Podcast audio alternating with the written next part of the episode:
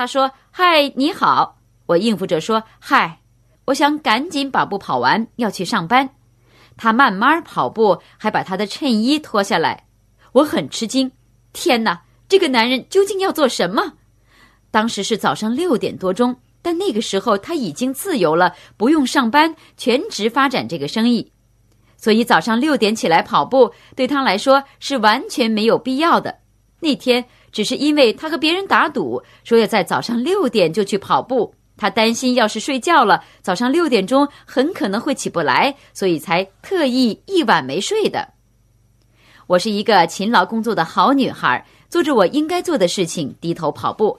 他却过来打招呼说：“嗨，我可整晚没睡觉啊！”我说：“哦，那挺好的呀。”我以为他是不是喝醉了，或者是一个疯子，还是情绪失控等等。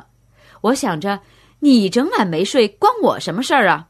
我想。我一点儿也不喜欢这个人，他说：“能给我你的电话号码吗？”我说：“不能。”我们一起吃午餐吗？不能。能一起吃早餐吗？不能。晚餐呢？不能，不能，不能，不能。我本来约了一位女孩一起来做运动的，她来到以后说：“哦，真抱歉，我迟到了。”我说：“没事儿，你来的正好。”凯莉，这是保罗，保罗，这是凯莉。然后他们就互相打起招呼。我以为这下他们俩可能会搭上话，我可以松口气了。没想到他继续问我，一直不停的问我这问我那。最后我不得不告诉他我是发型师，并没有给他多少信息，只是严肃的告诉他我真的对他没兴趣。瞧。我是一个基督徒，我爱上帝，我每天都读圣经，我不吸烟，不喝酒，不会有婚前性行为。你又喝醉酒，情绪又失控，还在早上六点大吵大闹，你实在不太对劲，所以我不会是你寻找的那个人。他说：“太好了。”然后我们各走各的，我没有给他任何信息。第二天，我继续做头发，忙我的事情，没想到。保罗走进了我的发型屋，他去了六七家发型屋找我，尝试找到我在哪里工作。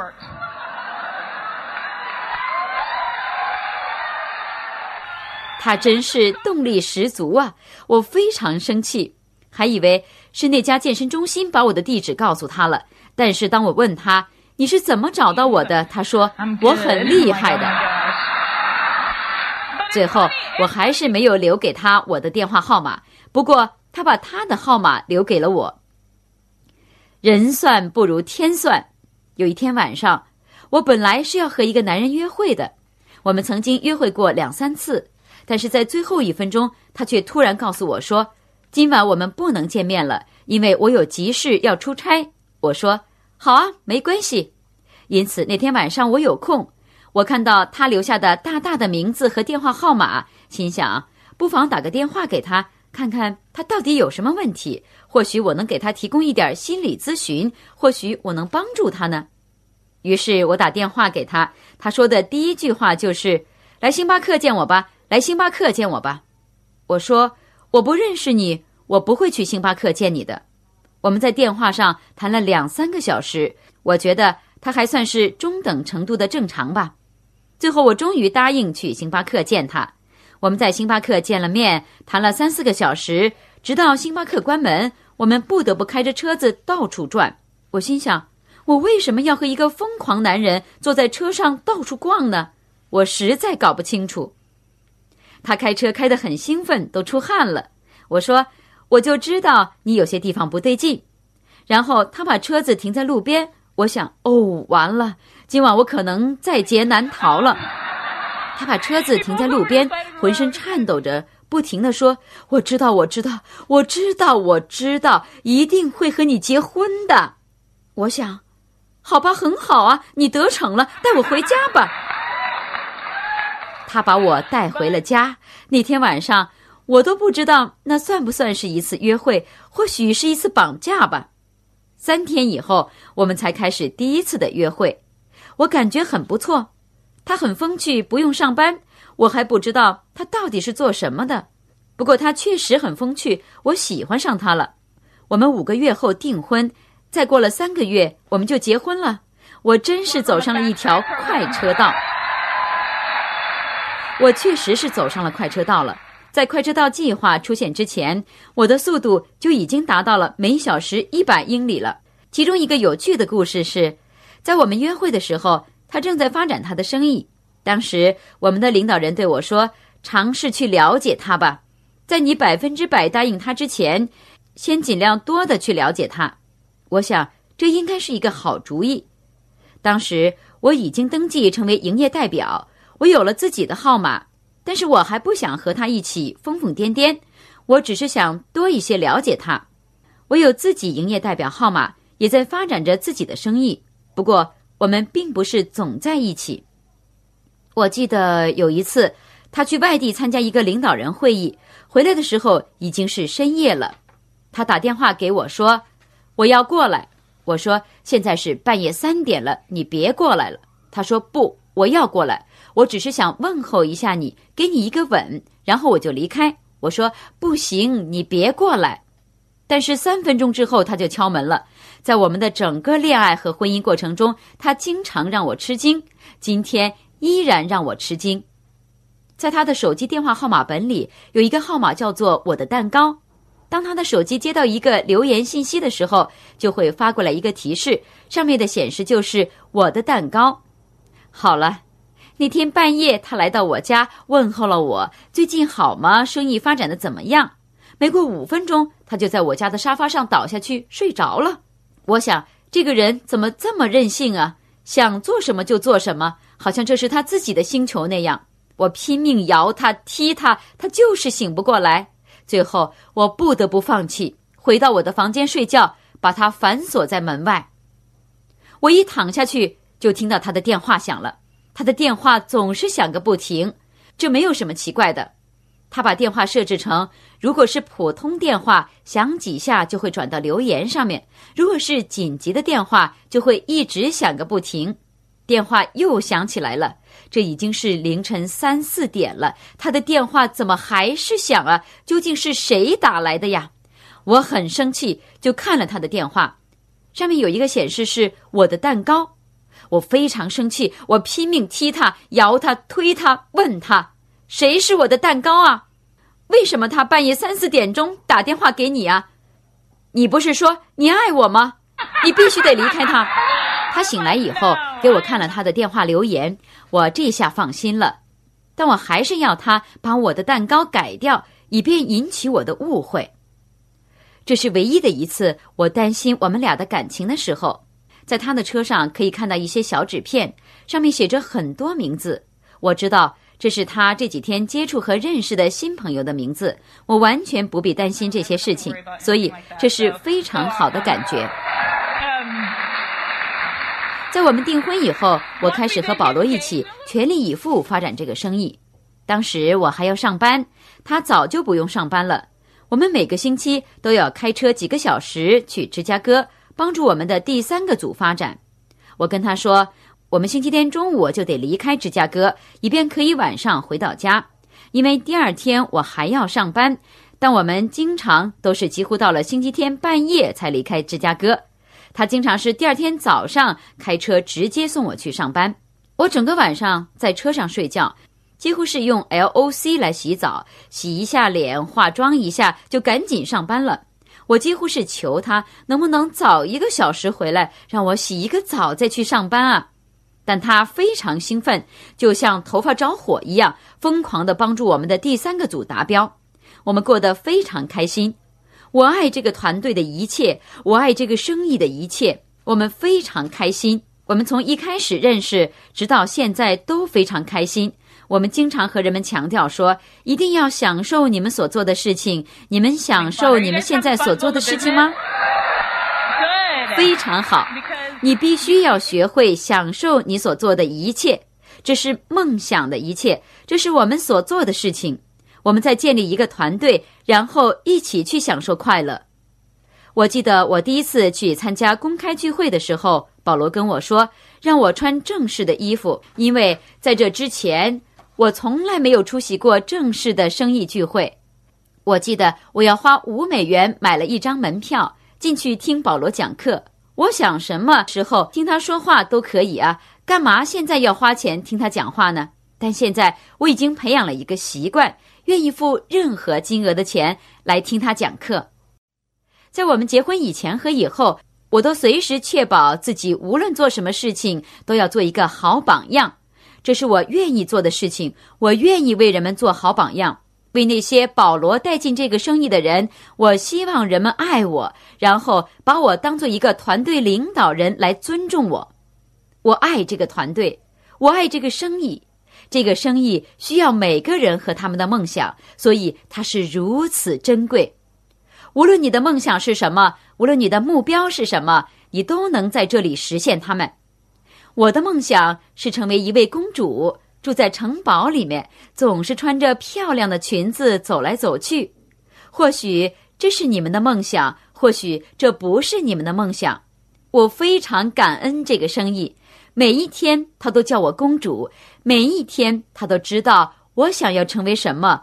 我确实成了一个真实生活中的公主，我非常兴奋。这个生意确实是一份礼物。我妹妹十八岁生日的时候。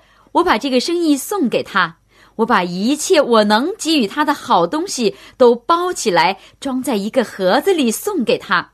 这个生意真是一份礼物，但只有那些能看到这一点的人才能抓住它。你不可能强迫一个人看到。我真的觉得这个生意是一份礼物，所以我想要走出去，把这个生意作为礼物送给别人。还有我们的辅导课程。我们设立正确的榜样，我们每一天过得很快乐。我们正在走向创办人皇冠大使，我们为此感到很兴奋。我们是如此爱你们。现在，请保罗讲话。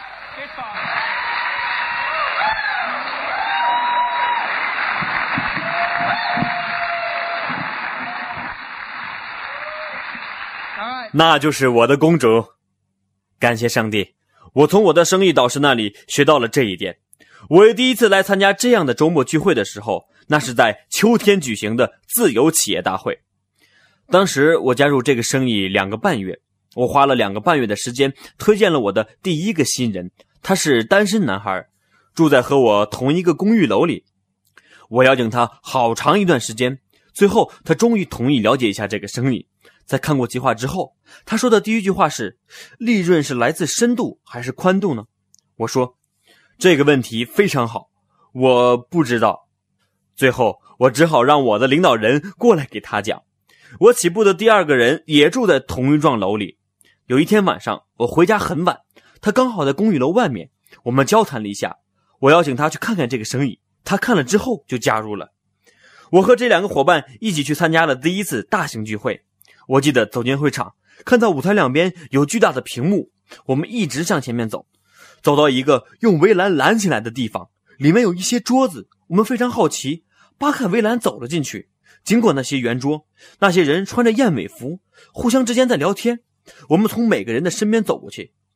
当主持人走出来宣布会议即将开始的时候，我们离舞台只有两尺远。后来我们才知道，刚刚经过的圆桌上面坐的都是钻石。当主持人走出来的时候，我和我的那两个伙伴，你看着我，我看着你，说：“老天！”从此以后，我的人生就改变了，我的眼睛打开了。那真是一个里程碑式的时刻。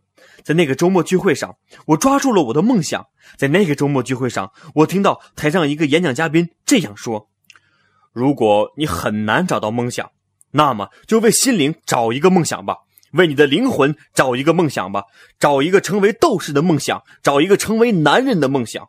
早上的时候，像一个胜利者那样剃胡子；看到镜子里的时候，对自己感到充满勇气和自信。听到这个男人说这样的话，我的心从我的胸膛一下子就飞出去了。从这个周末聚会回来以后，比赛就开始了。我的问题是没钱。一个十九岁没钱的大学生，只要是能让我赚到钱的事情，我都去做。但是我有着梦想，我愿意为梦想做任何我需要去做的事情。我记得我的领导人过来看我的时候，我的领导人从来没有为我打过一次电话，没有为我做过一次跟进，他只是每个星期来给我讲一次计划。我的领导人来到以后，打开汽车的后备箱说：“你想要什么就拿什么走吧。”当时每个星期我都听 CD，我开始狂吞 CD，结果是我开始改变了。我渴望获得知识，我渴望改变。以前我害怕改变，害怕的要死。对我来说，世界上最难的事情就是改变。但是我意识到，如果我愿意改变，我就能成为更好的人，能拥有更多。以前我讲计划的时候非常紧张，但我依然每天都去讲计划。刚开始的几个星期，我是对着我那个泰迪熊大公仔讲的，我就是那样学会了讲计划的，对着一只泰迪熊大公仔讲。通过听 CD 和连接团队，我不让自己受到其他人消极的影响，我不允许这种事情发生。我拿着白板和白板架在校园里走着，有一些人嘲笑我，有人叫我画家，总是带着白板和白板架到处走。但我不在乎。如果你有着一个梦想，你要紧紧抓住它。拥有一个梦想，并且坚持不懈地追求它，这可是世界上最可贵的事情。我们的团队开始慢慢建立起来，都是一些十八、十九、二十、二十一岁的孩子，全是一群大孩子。我们聚在一起，没有谈怎样讲计划，而是谈梦想、谈远景、谈未来。我们没有谈现在我们没有的东西，而是谈我们将来会拥有的东西。一个晚上又一个晚上，我们互相靠在一起。躺在草地上畅谈到深夜，我们开始相信，我们使这个生意变得非常时髦，因为我们大谈特谈梦想。我意识到，你必须先有付出才能有收获，你得先播种才能收获，你必须先付出自己才能期待着有所回报。我开始投资在工具和资料上，我看到我的领导人打开车后箱对我做的事情，我看到他投资在工具上，我就决定我也要做到。一旦你做出了那个决定，就不会有任何人能阻挡你，除了你自己。我明白到，关键在于结构，请记住这句话，至少是开始的时候。关键并不在于你自己，而在于你的结构。我听过这种说法：如果你想快点把水池注满，最好多几条进水口。我埋头做我的结构，我用了四个月的时间做到一千两百分，七个月做到两千四百分，第八个月的时候。我做到了四千分，第十个月我做到了七千分，我有了一定的结构，我对此非常投入，非常着迷。我找到了一个接一个的正确人选。我记得我经常在深夜里讲完计划，开车回家，要走很长的路，抬头看着天上的月亮，心里知道，别人看的也是这个月亮，你的领导人看的也是这个月亮。如果你也在路上奔波，那也是你看着的同一个月亮。我记得我曾经在开车回家的时候看到日出。我记得有一个钻石在 CD 里这样说：“如果你一个月不看到至少一次日出，你就做不到钻石。”我记得当我听到这句话的时候，我对自己说：“这可是我这个星期第三次看到日出了。”我开始在心里把自己和别人区分开，我愿意做他们不愿意做的事情，因此我心里非常清楚，有朝一日我能拥有他们不能拥有的东西。像在今天这样的周末聚会上，我收到了一份最好的礼物，我的生命从此端正了过来，我的生活彻底的改变了，不只是现在改变，而是永远改变。这是一份最好的礼物，我感到如此感恩。你们如何回报给你们这个礼物的人呢？我学会回报送你礼物的那个人的唯一方式，就是把它传递下去。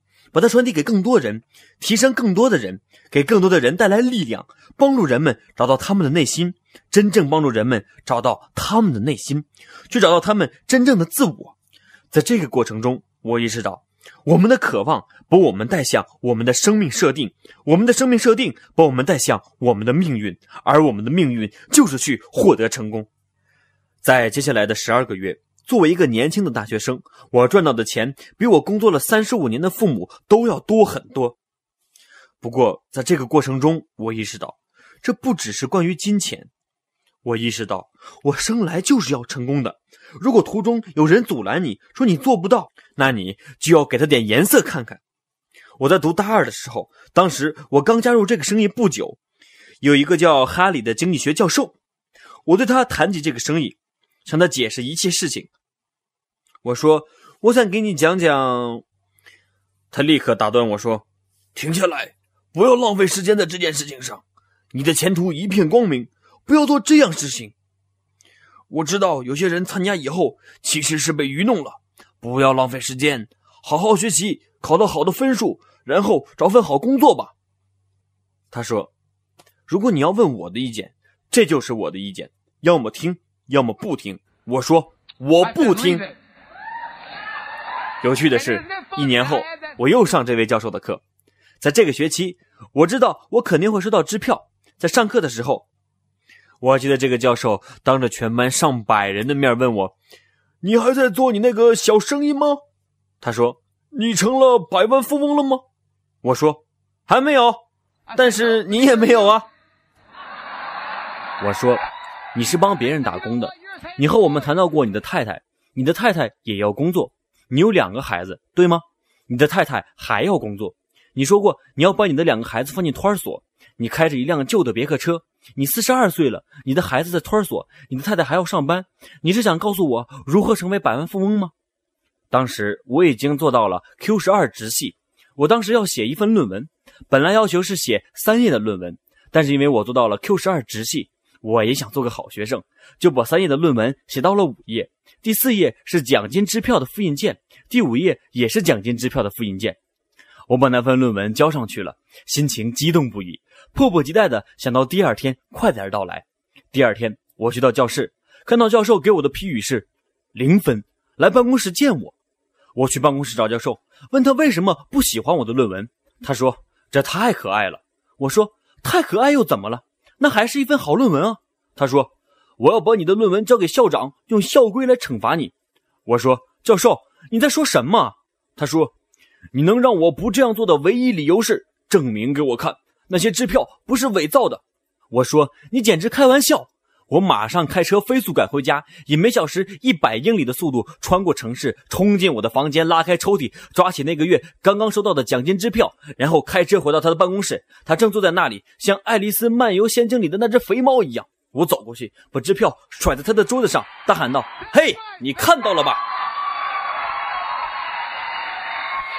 我的命运就是要成功，你们的命运也是一样，你自己去决定你的命运。你们读过罗伯特·弗罗斯特关于两条分岔路的那首著名诗歌吗？诗歌里说，树林里有交叉着的两条路，我选择那条少有人走的路。你今天也来到了一个交叉路口，你的生命取决于你所做的决定，你做什么决定完全由你来掌控。你必须首先决定你的目的地是哪里。当你决定你的目的地，你最想要做什么以后，你绝不妥协，你不能找理由。当你来到交叉路口的时候，你要做出决定。当你走出去过自己的生活，当你和人们见面的时候，你所做的事情就像在播种那样，你播下种子。你当然不能控制所有的种子的成长，哪些种子能成长起来，但是你完全可以控制你播下什么种子。你每次向别人伸出手，每次你邀请别人，每次你向别人介绍自己，每次你拿起电话给别人打电话，你所做的事情都是在播种，你都是在别人的生活之路上提供一个岔路口，让他们有机会做出一个不同的决定。感谢上帝，让我做出了那个决定，我开始成为我想成为的那种人，我开始为我的理由而战斗。你必须知道你的理由。我觉得。这个生意是如此合理，完全没有问题。我认为，只有脑袋有问题的人才会不想去做这个生意。但是，一路上有着如此多的挑战，要我去克服这些挑战。我想要成为团队的一员，我想参加一个梦想者的团队。我把这个团队称为“梦之队”，一个由拥有梦想的人组成的团队。我还想得到尊敬。我爱上了这些优秀的领导人，他们是我生命中的英雄。我想赢得我最尊敬的人的尊敬，然后。我还想得到影响力，我想要对其他人的生命产生有意义的影响力，但是归根结底，这是一个使命。我毫无疑问的知道，正如我和他坐在星巴克里，短短十分钟以后，我就清清楚楚的知道，他就是我要找的人。我意识到，他就是我未来的妻子，他是我灵魂的伴侣。同样，我清清楚楚的知道，我的生命应该用来做什么。我完全清楚，我的使命就是帮助男人找到他们的心灵，帮助男人知道他们的名字。在看诸如《决斗士》这样的电影时，为什么我们的心灵和精神会如此激动，如此热血沸腾呢？因为那个男人知道他的名字。还记得那个恶毒的国王吗？他说：“你叫什么名字，奴隶？你怎么敢违背我呢？你叫什么名字？”决斗士回答道：“我叫马西莫斯·德西斯·梅里西斯，北方军队的指挥官，菲利克斯军团的将军，真正的皇帝马卡斯·奥里斯忠心耿耿的仆人，一个被谋杀的儿子的父亲，一个遭杀害的妻子的丈夫。我定会为他们报仇，无论是今生还是来世。”每当看这样的电影，我们会感到我们的心被紧紧抓住，因为那个男人知道他的名字，那个男人找到了他的内心。我很喜欢他在电影里面说过的一句话，他说：“我们今天所做的一切，将会永远回响。”你必须意识到，领导人进入你的生命是有着特别的意义的。他们过滤了成千上万、成千上万、成千上万的人，才找到你。现在你来到这里，你在这里。不是偶然，不是意外，不是巧合，你会用它来做什么？不是每一个人都紧紧抓住这个机会的。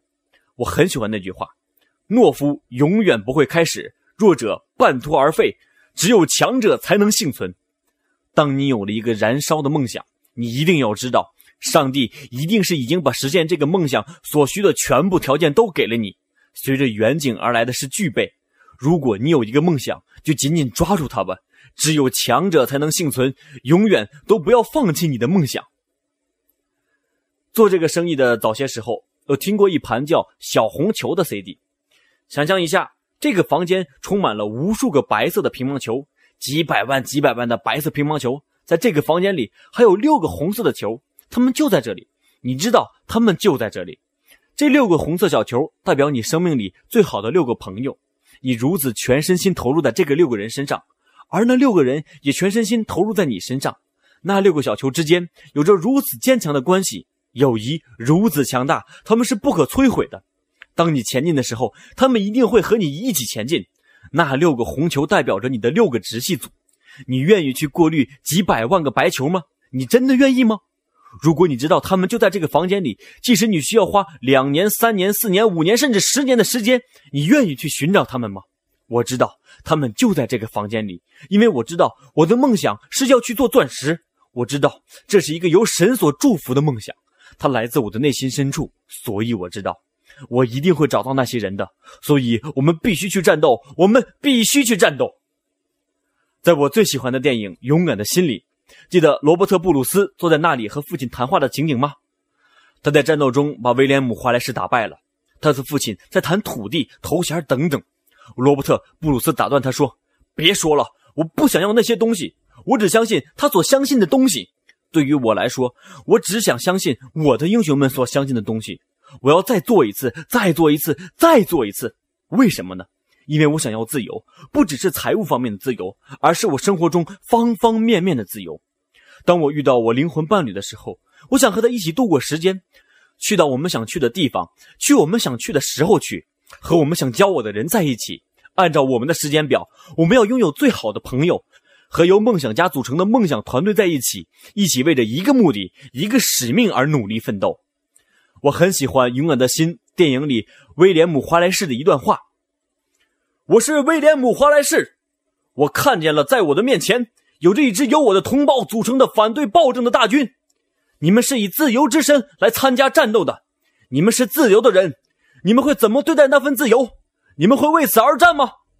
有人回答说：“和他们战斗？啊，不，我们要活命。”威廉姆·华莱士说：“如果战斗，你们可能会死；如果逃跑，至少还能多活一会儿。也许你会在你的床上寿终正寝。你们愿不愿意用那些多活的日子去换一个机会？就一个机会，回到这里，告诉我们的敌人，他们也许能夺走我们的生命。”但他们永远夺不走我们的自由。